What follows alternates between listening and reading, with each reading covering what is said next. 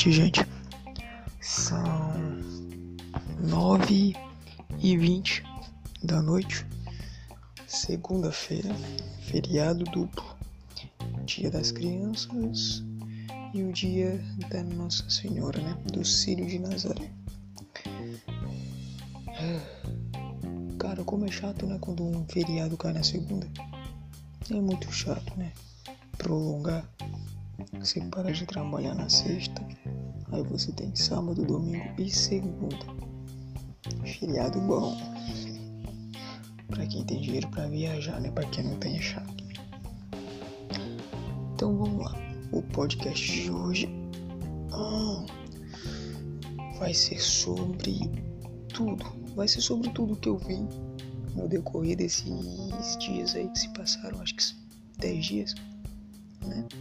10 dias que se passaram até o atual instante, né? Vamos lá, não tenho nada definido ainda hoje não. Mas vamos para os tops.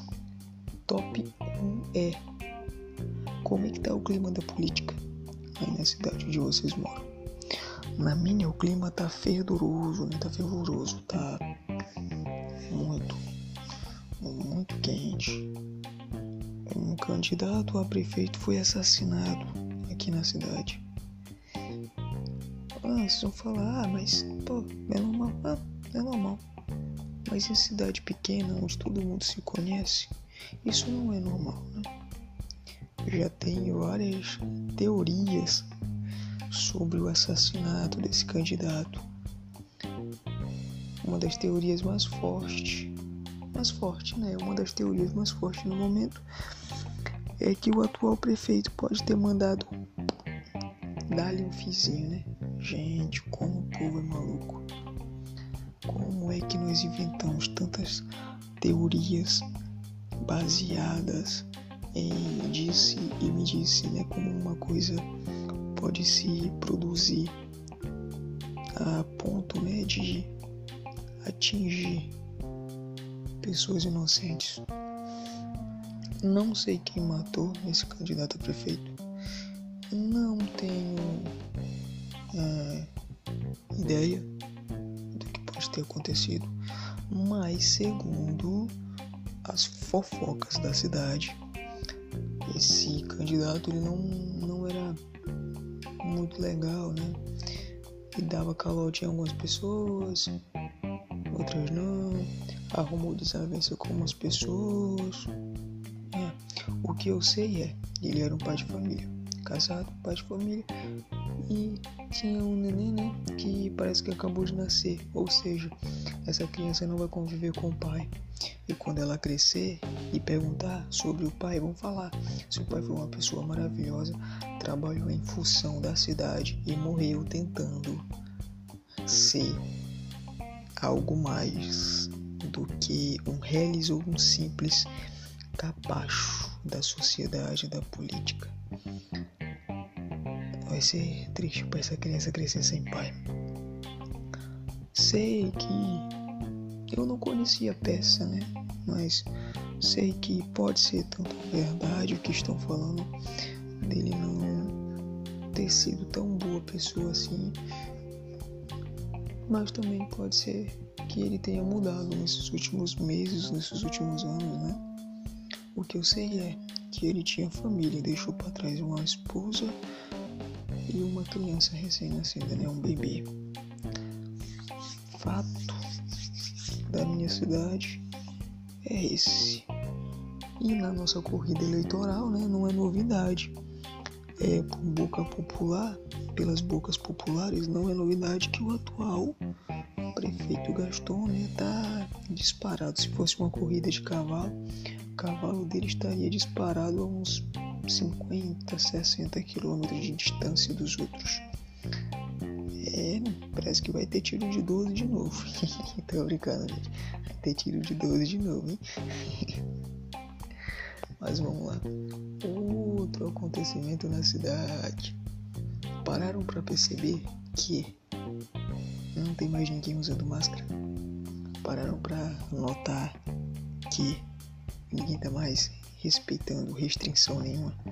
Tem parque na cidade, tem pessoas se locomovendo abertamente, os bares estão todos abertos, já tá tendo até festa.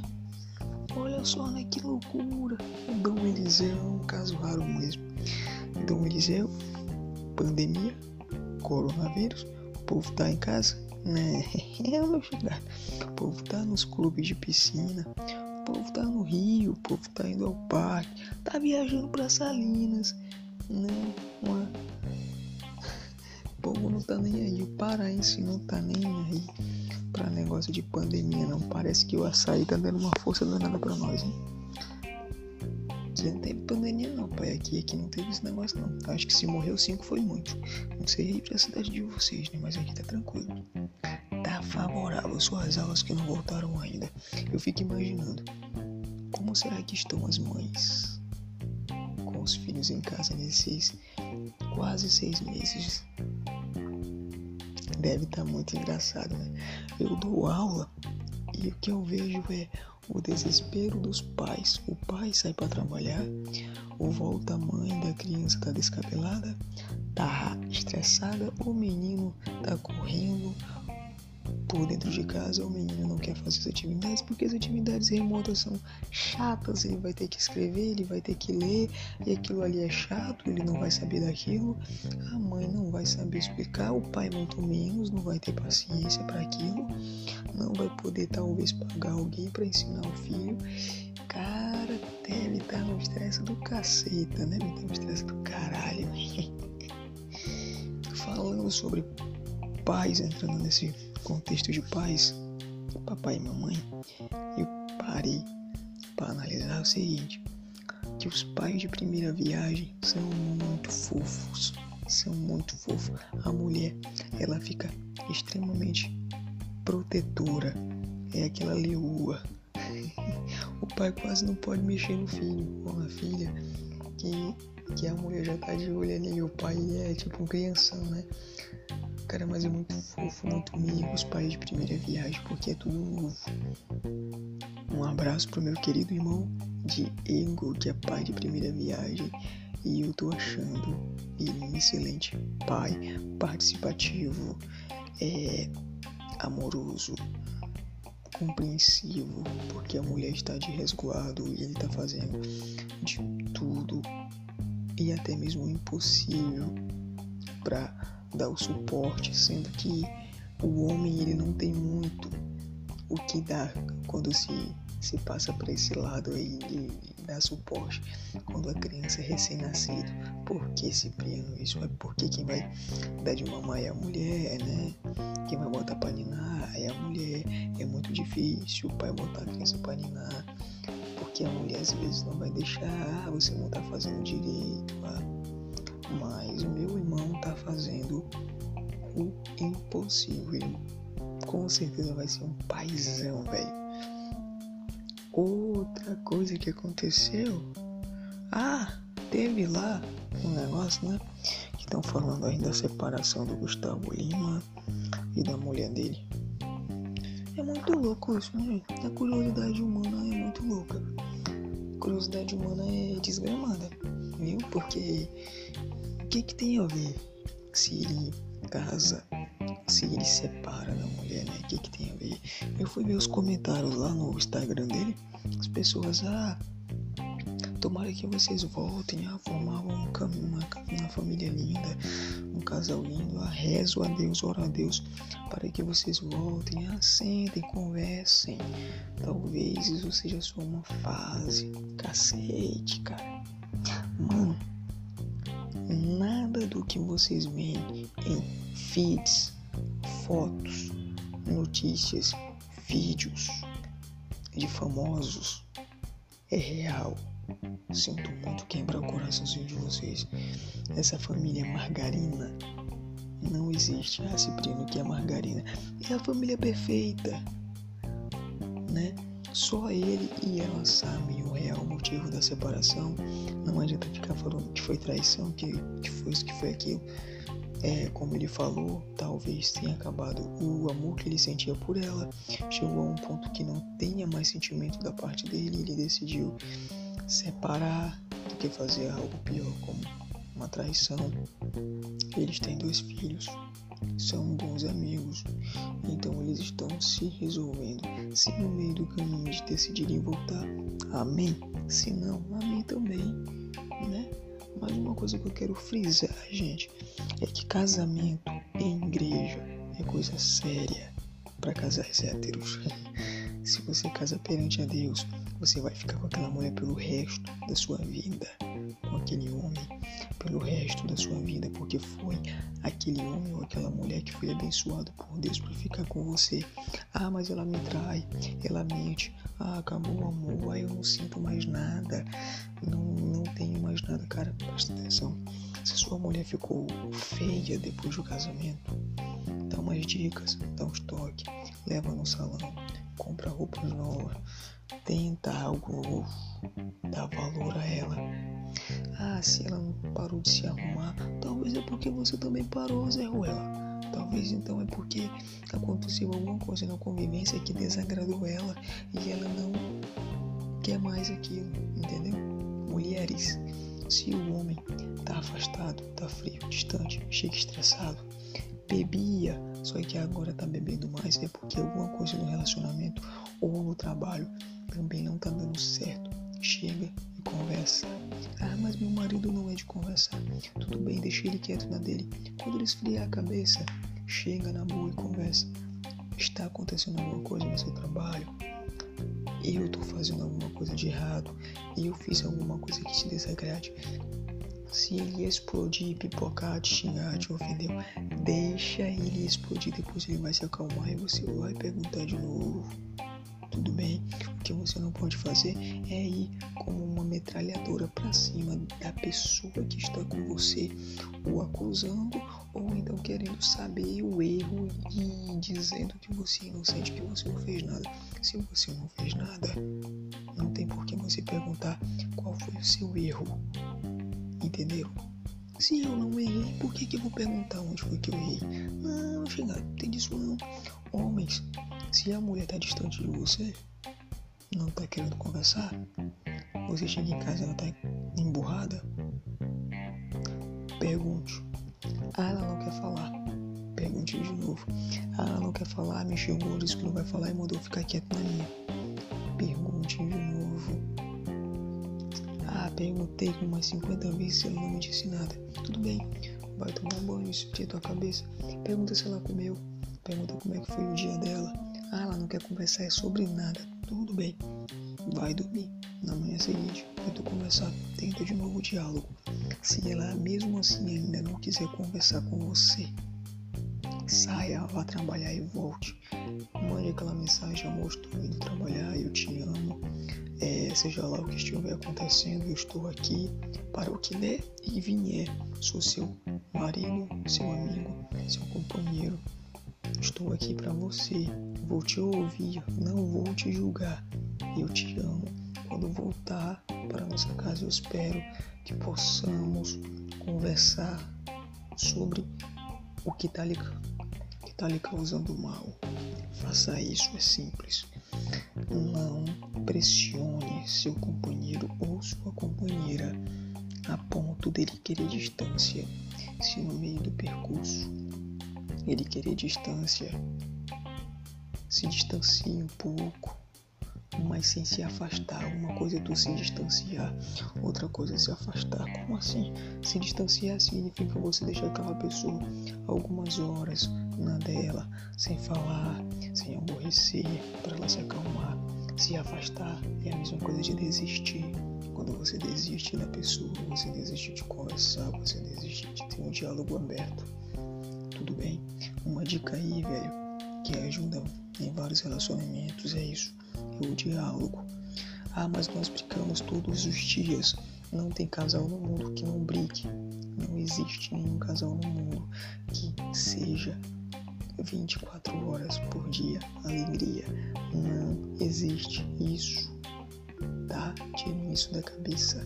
Não existe perfeição em um relacionamento, seja ele hétero, seja homoafetivo, seja de pai para filho, mãe para filho, não existe imperfeição em nada que envolva sentimentos. Por quê? Porque sentimentos mudam.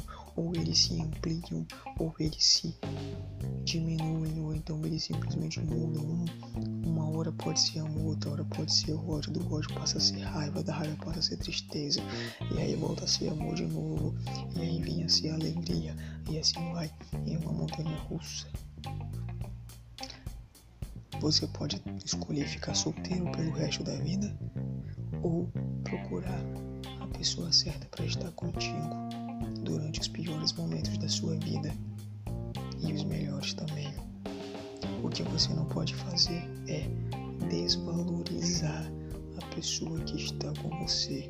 Não estou dizendo que Gustavo Lima desvalorizou Andressa Suíta. Eu estou dizendo é que no meio do caminho alguma coisa aconteceu e eles simplesmente se distanciaram. É uma crise no casamento.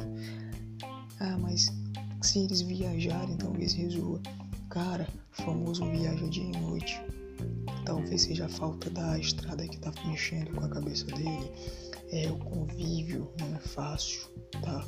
Conviver com uma pessoa não é fácil. Talvez ela pegou no pé dele por ele estar bebendo demais. E aí ele se sentiu invadido com isso e decidiu jogar os pés nela. Não estou dizendo que tenha sido isso, tá? Que talvez ele esteja precisando de um momento dele para ele. Pronto, acabou. É isso aí. Outra notícia que deu na rádio, que deu na rádio e eu vi, né?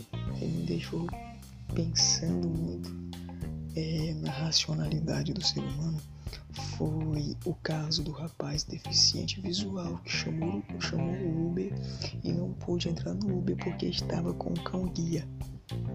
O motorista não aceitou e ligou o carro e meteu o pé, foi embora. O que vocês fariam? Eu não tenho. Que eu saiba na minha família nenhum deficiente visual. Mas eu, no lugar de um parente desse rapaz, eu ia procurar esse homem até nos cafundé do Judas ia enfiar-lhe a bengala na goela dele. Porque, gente, o ser humano, ele sofreu mutações com o passar desses anos. Uma mutação não genética, mas uma mutação ética, moral, né? Crítica, certo? Aonde um julga o outro por atitudes irrelevantes. Por exemplo, eu vou julgar o meu vizinho porque ele bebe. Vou dizer que ele bebe muito, que seria melhor ele parar. Só que eu também bebo. Não tanto quanto ele, mas eu também bebo. Não posso pedir para alguém parar de beber se eu bebo.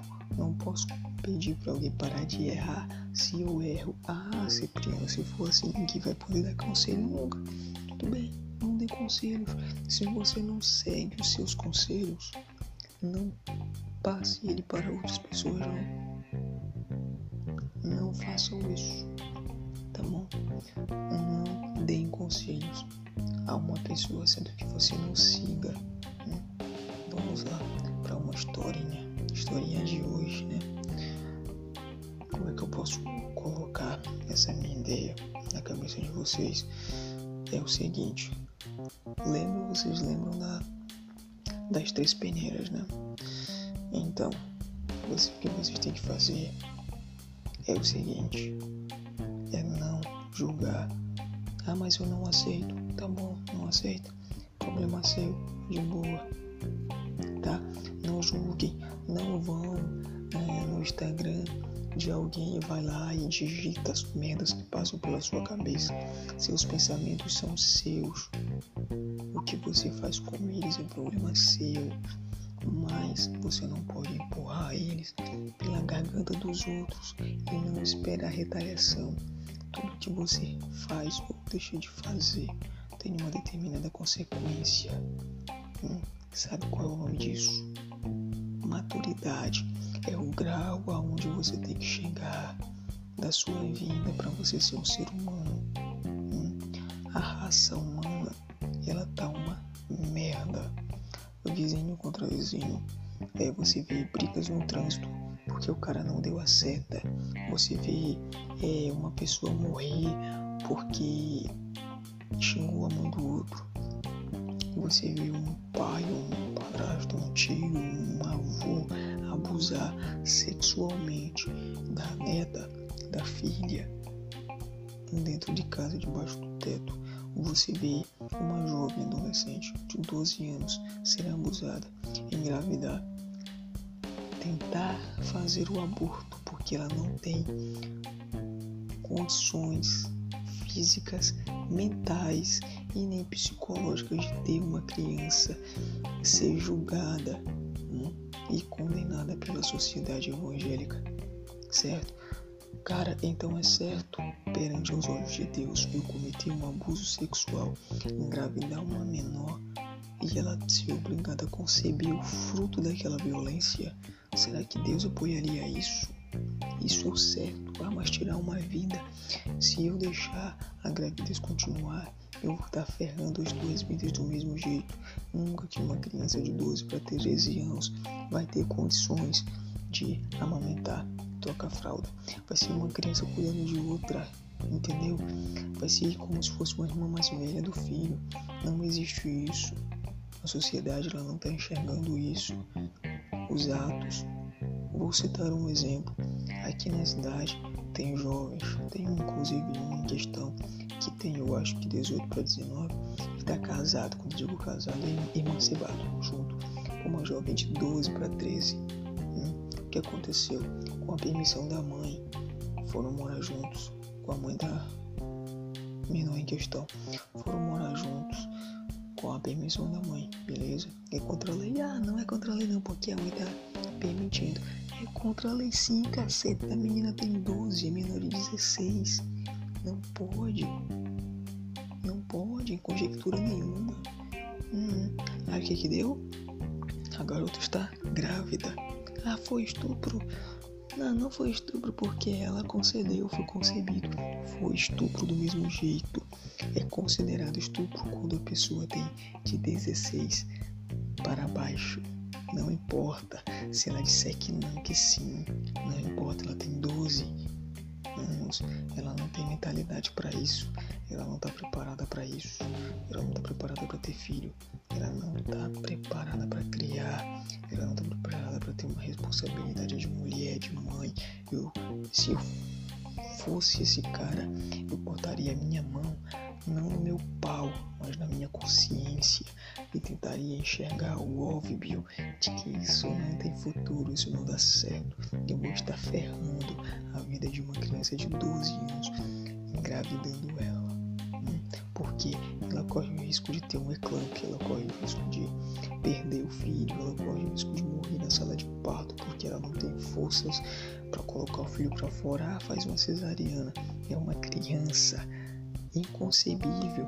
É a mãe dessa criança deixar ela morar junto com um cavalo de tal idade, sendo que a criança já é, como o nome diz, uma pessoa que não tem como se defender. Ela tá apaixonada, mas ela ama. Uma criança de 12 anos não sabe nem o que é amor, porra. Eu que tenho 27 não sei o que é. Imagina quem tem 12. Caceta. Eu te digo com certeza, digo a todos vocês que ouvirem esse podcast de hoje. Eu queria, eu queria ser uma autoridade no estado do Pará só por uma semana. Uma, umazinha. Ah, mas por que o estado do Pará? Porque é um dos estados onde eu vejo a lei hum, ser mais ignorada. Aqui no Pará você não tem noção do que é não. Eu, há uns tempos atrás, fui registrar uma queixa por homofobia e ameaça. Vocês acham que esse processo está sendo seguido? Não. Eu fui chamada para prestar declarações. Prestei. A segunda pessoa foi chamada, prestou as declarações dela e pronto, acabou ali. Só deram umas orientações e acabou. Morreu. Entendeu? Não deram é, seguimento ao processo, não me procuraram, não me ligaram, hum, não fizeram nada, só orientaram, olha, você não pode fazer isso, você não pode fazer aquilo, pronto, acabou. Então, apesar de a homofobia ter sido decretado crime há pouco mais de um ano, ela não é levada a sério, pelo menos aqui na cidade onde eu moro. Eu queria ser governadora do Pará ou deputada do Pará por um, um mês, uma semana. Eu ia fazer uma jurisdição hum, só para crimes homofóbicos no estado do Pará, uma delegacia ou uma entidade que, que, que corresse atrás desses direitos só para essa categoria, né? Se existe a delegacia da mulher, por que, que não pode ter a delegacia para os LGBTs? Por que, que a lei e a justiça, policiais, sei lá, não vão checar isso? Não estou falando que as pessoas que têm auto ah, homofóbico devem ser presas, mas elas devem receber uma certa pressão para pararem com isso, cuidarem de suas vidas. Seja essa pressão uma multa ou sei lá, deixar trancado por uns sete dias na cadeia, sem receber visita, sem ver luz do dia, para ver se ele vai gostar da ambientação. Faça pagar, porque começa assim. Crimes homofóbicos começam assim, como um xingamento e terminam em morte. É igual a violência contra a mulher. Começa com agressão psicológica e depois termina em morte. O homossexual, assim como a mulher, ele vai pedir ajuda à polícia umas 40 vezes. 40 vezes. Né? Sabe como é que termina? Com ele dentro do caixão, antes de ter oportunidade de ir pela vez 41, né? De ter a oportunidade de ir lá dar queixa de novo. Né? Eu não preciso citar o tanto de morte, de feminicídio que tem no Brasil e quando vocês puxam uma lista, vocês vão ver a maioria das mulheres que são assassinadas, elas já prestaram queixa contra o companheiro. E a justiça simplesmente fechou os olhos. Ah, deu uma ordem de afastamento. Ah, mas ele não foi pego fazendo nada. Prendemos ele, mas é, não houve muitas alegações, não teve muita prova, não sei o que, que procó, advogado vai lá, não sei o que, fora, horas depois ele mata a pessoa e foge. Eu não preciso nem citar a quantidade. Hum, eu só queria que a sociedade parasse de dar importância para o divórcio dos famosos e começasse a enxergar o quão podre está ficando o nosso país por alguns erros como esse. Deveria ter leis mais pesadas aqui no Brasil contra é, o feminicídio, contra um, o estupro, contra a chamada pedofilia, contra a homofobia, porque o Brasil é o país que mais mata LGBTs no mundo cerca de, de a cada uma hora, a cada quatro horas, uma LGBT é morto no Brasil. Né? São 25 mortes por mês, ou, tem cidades né, que isso chega a mais de 30 em um mês. É muito chato, gente, você ser é, expulso de um restaurante porque você é gay, porque você tá com seu companheiro e você pegou na mão dele. E aí o garçom chega e pede para você sair. Aí você se recusa a sair e você é, é agredido. Né? E ninguém te defende. Aí as pessoas dizem, os gays têm que se dar respeito. Vai ser o tema do nosso próximo podcast sobre os gays se darem ao respeito. Eu vou dar minha opinião sobre isso de gay se dar ao respeito, do hétero se dar ao respeito. Vou colocar o finzinho aqui, então, ó, boa noite para vocês. Beijoca e boa segunda, boa semana.